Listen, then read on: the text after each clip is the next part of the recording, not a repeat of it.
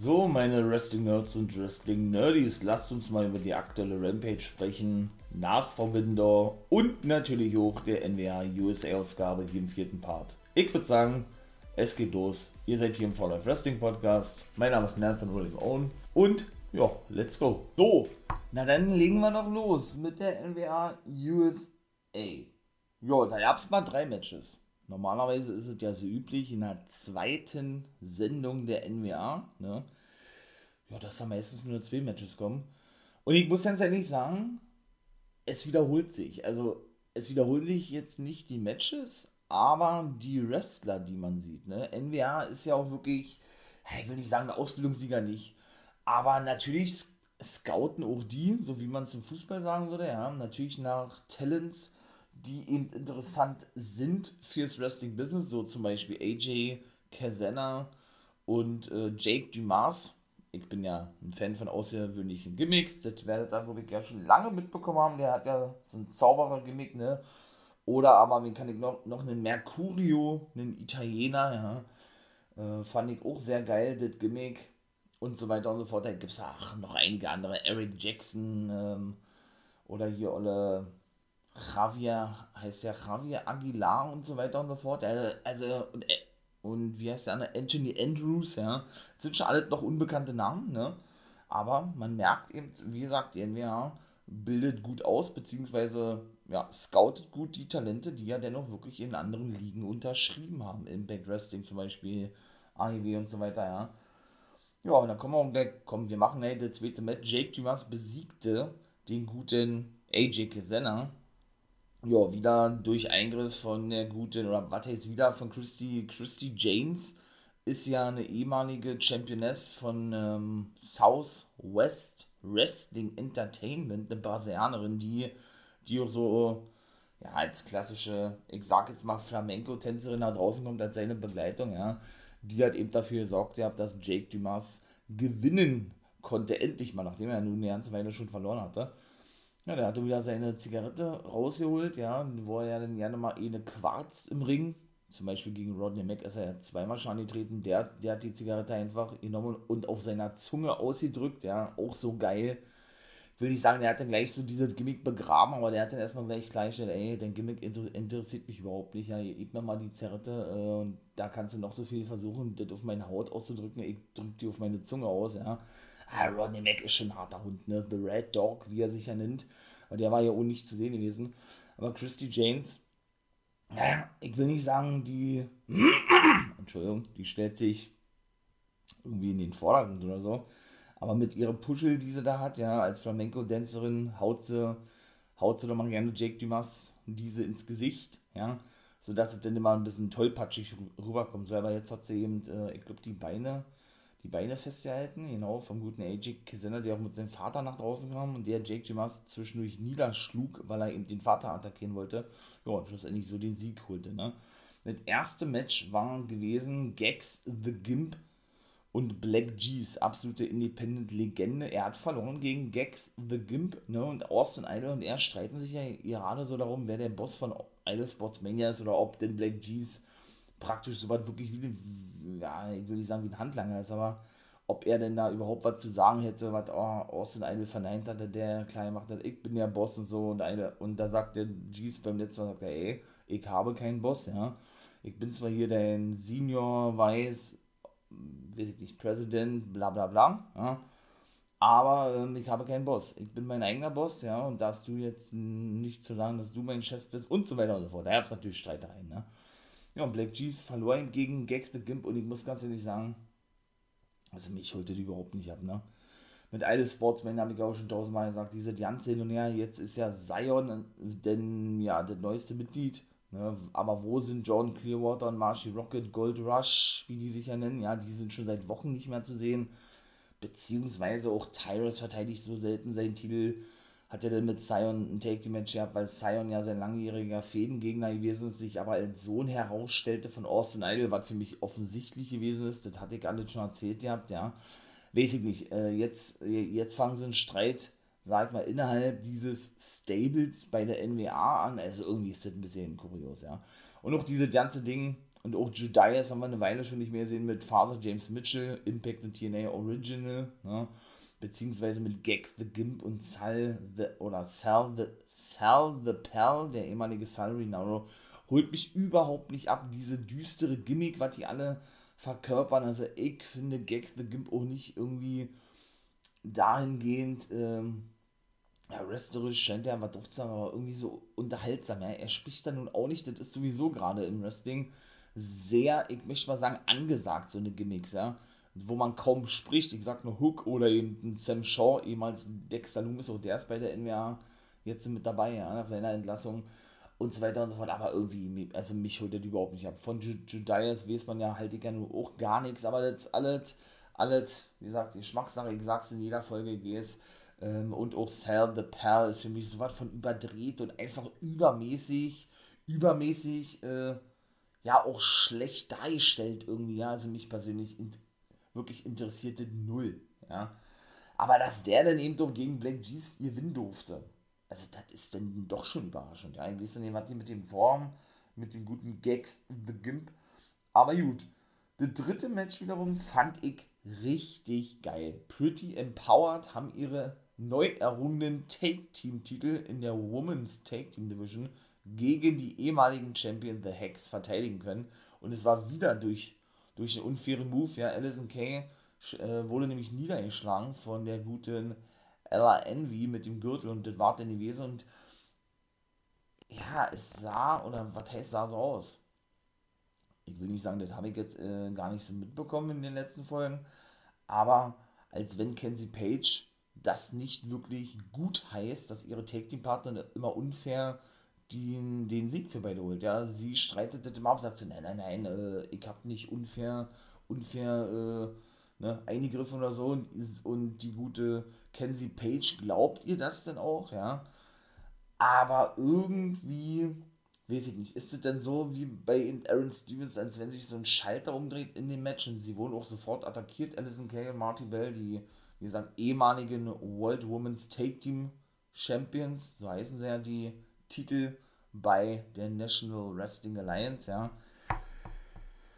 Ja, und irgendwie, wie gesagt, als wenn sich der Schalter so umdreht bei einer guten Kenzie Page und äh, ihr das denn doch irgendwie egal ist, ob man jetzt unfair gewinnt oder nicht. Ja, irgendwie ganz komisch, aber ich feiere diese Take-Team. Richtig junge Take-Team. Ich glaube, Ella Envy ist gerade mal 21, 22. Kenzie Page ist 19, ja.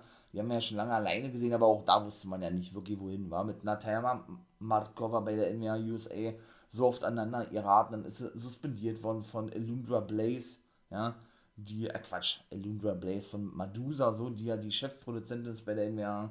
Dann war das da mit Raven zwischendurch, mit Tim Storm, der dann so als Manager von Markova auftrat, auch Kenzie Page äh, dahingehend so ein bisschen aneinander irrit mit Raven, der jetzt auch nicht mehr bei der NWA ist, da komme ich auch äh, in einem separaten Part und so weiter und so fort. Ne? Also das ist alles schon sehr verwirrend, manchmal bei der NWA USA. Die aktuelle Ausgabe ging eigentlich, ja, aber ich möchte eben auch mal andere sehen. Ne? Also man sollte nicht missverstehen, Talente, natürlich, logisch, man muss Talente für Wrestling ausbilden, ne? an denen wir in den nächsten Jahren Spaß haben, aber ich meine von den eigentlich etablierten NWA Wrestlern haben wir ja so gut wie gar keinen gesehen, ne? In den letzten in der USA-Ausgabe, mit Ausnahme von Idol Sportsmania. Und da äh, eben mit dem guten Tyrus, der ebenso mit zugeht, aber das wiederholt sich alles, ja. So die NWA USA-Ausgabe beginnt mit Tyrus zum dritten Mal hintereinander, der im Ring steht und, und irgendeine Promo hält, ja. Also so, und ich finde, man sollte das eben so bucken, dass es eben nicht so rüberkommt, als wenn es eben alles so nach und nach aufgezeichnet wurde, sondern dass es eben so einzigartig ist. Ne? Und das ist eben dann nicht der Fall. Sie haben ja eben nach dem Pay-Per-View Always Ready, haben sie natürlich getaped, ne? also haben, wie ich ja schon tausendmal gesagt habe, schon die Folgen für sechs, sechs bis acht Wochen meistens, so ist es meistens zumindest aufgenommen, ne? um dann eben nicht nochmal alles machen zu müssen. Und da merkt man einfach, ne, wenn Tyrus da zwei, drei Mal hintereinander nach draußen kommt, ja, und äh, ich will nicht sagen, die identischen Promos hält, aber immer wieder dann mit Promos beginnt im Ring, ja, und natürlich die Fans auch gleich sind und auch diese gesamte Aufmachung gleich ist, dann weiß man doch, ne, dass das alles hintereinander abgedreht wurde, aber dann dementsprechend für die jeweilige Folge nur reingeschnitten wurde, ja. Und das eben, ich will nicht sagen unprofessionell, aber das ist eben nicht geil, ne. Da geht schon so ein gewisses Feeling weg und das finde ich persönlich nicht geil. Kommen wir jetzt zu Rampage. Ja, da gab es ja die Royal Rampage, ne, zum ersten Mal. Also sprich eine 20-Mann Battle Royal, um den Nummer 1 Herausforderer zu finden auf den neuen, genauso ist es AEW Interims Champion John Moxley. Das nimmt auch langsam überhand, ja, mit diesen Nummer 1 Herausforderer-Matches bei AEW. Finde ich jetzt auch, äh, ja, ist geil gewesen auch. Äh, das Booking ist sowieso nice, ne? Brauchen wir, brauchen wir uns ja, ja nicht vormachen. Aber so bedarf es nicht unbedingt, finde ich persönlich, ja. Wer war da jetzt alle dabei? Und das war, wie gesagt, mal eine komplett andere Battle Royale gewesen. Jede Minute kam ich darin, so eine klassische Royal, Royal Rumble eigentlich gewesen, ne? nachdem es ja, nachdem sie sich ja so eine eigenen Regeln ausgedacht haben, zum Beispiel bei Double or Nothing oder bei All In, da ist es ja so, dass ja immer fünf im Ring beginnen und alle fünf Minuten kommen weitere fünf mit zu, sodass man dann eben 20 voll hat und der 21. ist der Joker. Ne? Das ist ja diese Casino Battle Royale, wie sie die ja nennen. Das war jetzt aber mal eine normale. Darby Allen war dabei. Powerhouse Hobbs, Tony Nies, Hangman Adam Page, Ricky Starks. Ich zähle mal so auf, wie die hintereinander reingekommen sind. Ja. The Butcher, Johnny Silver sind wir bei 7 schon mal. Max Kester, 8. Rouge war dabei, der hat sein Debüt eben generell in einem Ring bei AEW, ist 9. The Blade ist 10. Penta 11, 12, 12. Strickland 12, Keith Lee 13, Frankie Kazarian 14, Dante Martin 15. Ebenso dabei Konosuke Takeshita 16, Brody King 17, Orange Cassidy 18 und, wen habe ich noch vergessen? Matt Hardy 19 und Dustin Rhodes 20. Das waren sie alle, ja. Ich kann nicht wiedergeben, äh, wie die alle hintereinander eliminiert wurden. Tony Nies war, glaube ich, der erste gewesen, der rausgeschmissen wurde. Genau. Ja, gut, äh, die meisten Eliminierungen hatte glaube ich, Butcher gehabt, ja. Der, die haben richtig gut aufgeräumt. Ich glaube, Rhodes, Hardy haben die rausgeworfen und so weiter und so fort, ja. Und es war dann so gewesen, dass, äh, ja, Rouge und Penta sind auch relativ früh rausgeflogen, hat mich auch gewundert gehabt, ja. Äh, und der Sieger schlussendlich, der jetzt eben in der Dynamite-Ausgabe in der aktuellen Woche, ja, ein Titelmatch bekommt, beziehungsweise bekommen hat, das war der gute Brody King gewesen. Der hat das Ding wirklich gewinnen können. Ja. Und das ist eben wirklich wieder so klassisch AEW. Ja. Sie lassen da jemanden gewinnen, so wie eben doch schon bei der letzten Casino Battle Royale mit Kyle O'Reilly war zum Beispiel gewesen, ja, mit dem man gar nicht rechnet irgendwie, ne? Und also ich, ich kann Brody King nicht auf dem Schirm, ja, bin ich ganz ehrlich, ja. Weil dafür hat er bisher jetzt noch nicht so eine große Rolle gespielt bei AEW, dass man den hätte auf dem Schirm haben müssen. Aber das ist eben das Geile dann bei AEW, dass sie eben unberechenbar sind. Ne? Und das, wie gesagt, auch bleiben. Und das macht die ja so einzigartig. Ne? Ja, Buddy Matthews ist ja nun verletzt aktuell. Malachi Black, ja, ist der Boss vom House of Black. Und er und Brody King, also Malachi Black und Brody King, sind ja auch The Kings of the Black Throne. Ja, geil, geiler Name, geiles David Julia Hart auch noch mit dabei. Jetzt neu, ja. Aber dass Brody King jetzt neue, neue Nummer 1 Herausforderung wird, obwohl ja Malachi Black eigentlich der Boss ist und man denken könnte, dass der dann um den World-Titel antritt, der Boss eines Stables, aber der will erstmal Jagd auf den All-Atlantic Championship machen, wird den neuen Titel ähm, von AEW, wo alle Länder antreten dürfen, um diesen Titel, auch Amerikaner und Kanadier, nicht nur Europäer. Finde ich geil. Ja. Muss ich ganz ehrlich sagen. Doch, war ein richtig gutes Match gewesen. Zweites Match war Young Bucks gewesen. Die konnten natürlich ihre Titel verteidigen gegen äh, Hiroki Goto und Yoshihashi, also Chaos, ne? Und das war ein richtig gutes Match gewesen. Dann gab es nämlich den BTE-Trigger und das war dann, glaube ich, der Sieg gewesen. Und es war eben auch interessant gewesen, was sie gesagt hatten bei der letzten AEW-Ausgabe, dass sie jetzt die Letzten seien, die hier sind. Ihre ganzen Freunde sind verletzt und äh, nicht mehr hier. Kenny Omega war natürlich gemeint gewesen, aber eben jetzt auch zum Beispiel von der Undisputed Elite, ne? Ähm, Red Dragon Kyle O'Reilly ebenso verletzt, deshalb war er auch nicht beim Pay-Per-View gebuckt. Bobby Fish, der dadurch jetzt auch wahrscheinlich erstmal nicht zu sehen sein wird. Und eben auch Adam Cole, der, wir wissen es ja leider, kollabiert ist im Ring, also auch verletzt ist bei Forbidden Door. Ne? Da war der derjenige gewesen, der das Cover einstecken musste, weil Jay White, äh, ja, ihn pinte, beziehungsweise das abstaubte.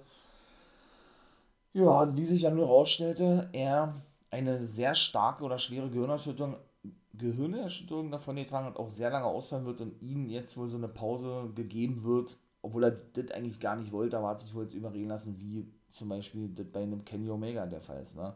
Der hat so viele kleine Verletzungen, die er auskurieren muss und soll. Der gute Adam Cole, ne? unter anderem ja auch einen Lapsusriss. Also sprich, mit dieser Verletzung ist er schon in den Match gegangen. Hat mich eh gewundert gehabt, dass AEW sowas zulässt. Ja, ja sodass wir den jetzt erstmal eine ganze Weile nicht mehr sehen werden. Vielleicht wäre, dass wir den erst im nächsten Jahr wieder sehen. Ne? Wie ist er doch gar nicht so verkehrt. Denn ich meine mal, und es war eben ähm, ja, sein Wunsch gewesen anzutreten man hat ja gesehen, dass er schon seit Wochen eigentlich, und ich dachte, die Verletzung war zwischendurch wieder aushält gewesen oder wieder gut gewesen oder das war nicht so schlimm, dass er eben die Freigabe bekommen hat, wieder zu wresteln, hat er sich, wie gesagt, wie gesagt einen Lapsusriss zugezogen, habe ich jetzt so noch nicht gehört in der Schulter, ja, weshalb er eben auch operiert werden muss, ja, weiß ich nicht. Also da finde ich, ist, ist eben auch die jeweilige Company in der Pflicht, ihre Wrestler den auch rauszunehmen, auch wenn sie es nicht wollen. Ich meine, bei Brandon Danielson haben sie doch genauso gemacht, AEW. Ne? Warum haben sie nicht bei Cole gemacht zum Beispiel? Verstehe ich nicht. Also bin ich auch ganz ehrlich. Nun gut. Und Tony Storm besiegte Nyla Rose. Gutes Match gewesen, hat richtig eingesteckt. Tony Storm aber konnte schlussendlich denn wirklich Nyla Rose besiegen. Natürlich kam der Rosa nach draußen und safete, safete Tony Storm. Und die haben dann auch gegen Marina Shafir bei Nyla Rose ebenso ein Match ich meine, das ist bei Dynamite, genau. Dann wird also diese Women's Championship Geschichte zwischen Rosa, Sandra Rosa und äh, Tony Storm weitergehen. Marina Shafir, wie gesagt, ja auch sie mit, so wie Kiara Hogan Rouge, wer, wird ja von Auftritt zu Auftritt bezahlt, so ein Handshake-Deal, keine festen Verträge haben die drei, ja das war so das erste Mal gewesen, wo sie so, so, so richtig glaubwürdig rüberkam, meiner Meinung nach. Ja. Man hat es ja bisher nicht wirklich hinbekommen, sie overzubringen. Null Zuspruch in ihren Matches. Auch viele Aktionen sehr un, nicht unglaubwürdig rübergekommen, aber sehr unkoordiniert rübergekommen. Ja, aber hier mit ihren vielen Eingriffen war das so zum ersten Mal der Fall gewesen, dass man sagen könnte, okay, alles klar, ähm, jetzt hat es auch mal Spaß gemacht, ihr zuzusehen. Ne? ohne das jetzt natürlich äh, abwertend ihrer in Ringleistung nennen oder sagen zu wollen, ja. Ja, das war denn, ja, das war schlussendlich gewesen, ne? Wobei die Gates of Agony ist auch ein geiler Name, Thor, Leona und Korn, die werden, und auch das ist, nee, das ist bei Rampage festgelegt worden, auf Jonathan Gresham und Lee Moriarty treffen. Ja, Gresham hat ja bei AEW und Ring of Honor unterschrieben, ist ja auch Ring of Honor World Champion, ja. Und ja, hat sich ja auch schon ja eigentlich in der letzten Dynamite-Ausgabe war, als er mit Telly Blanchett äh, aneinander geriet, der eben mit den beiden, mit den, ähm, mit dem, mit den Gates of Agony und Brian Cage, ja, Telly Blanchett Enterprise gegründet hat. So, mein Lieben, das war eine kurze Folge, muss ja auch mal sein, war. In diesem Sinne bin ich raus. Und wir hören uns wie immer in den nächsten Folgen. Liked den Kanal, lasst ein Abo da für den For Life Wrestling Podcast und unterstützt dadurch natürlich alles, ne? ja, damit das hier alles äh, noch professioneller wird, würde ich beinahe sagen. Ja. Und ja, dass es hier noch ein bisschen, bisschen vorangeht, mein Lieben. In diesem Sinne, haut da rein, habt einen schönen Tag und wie immer natürlich nicht vergessen, ihr kennt es schon, become a guy.